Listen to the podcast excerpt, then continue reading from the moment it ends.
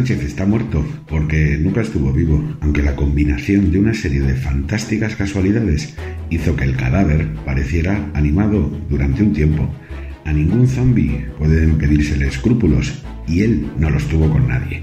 Primero asaltó el PSOE devorando a los compañeros que se negaban a convertir el partido en la meretriz de Podemos, Esquerra y Bildu y fueron tan incautos que permitieron que les presentara como traidores al servicio de Rajoy. Así ganó las primarias, engañando a unos militantes a los que jamás volvió a consultar nada.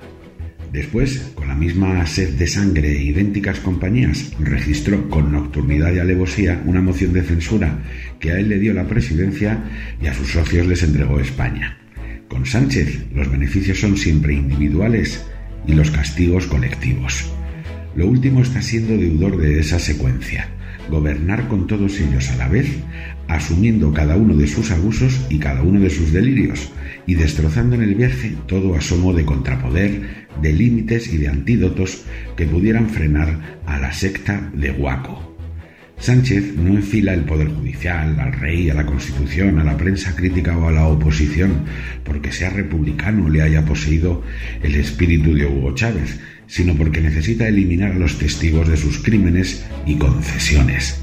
Solo hay algo peor que unos principios equivocados, y es la ausencia total de ellos. En ese contexto hay que incluir la aprobación de todas las leyes impulsadas por la colección de trastornadas que como Pan Rodríguez necesitan un loquero pero tienen un boe.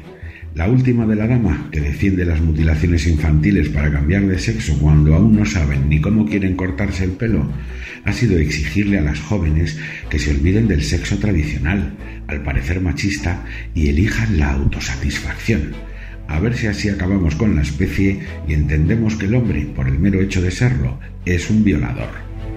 También aparece ahí el Tito Berni, al que habrá que concederle un único mérito, involuntario pero impagable.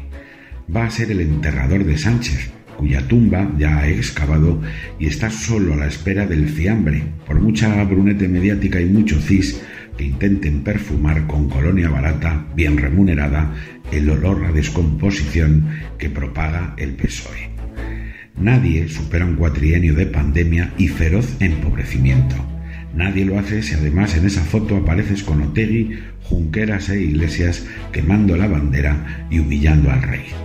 Y nadie lo consigue si a todo eso le añades encima la imagen de resumen final del sanchismo, un ejercicio de justicia poética con la crueldad que requerían todos los excesos previos.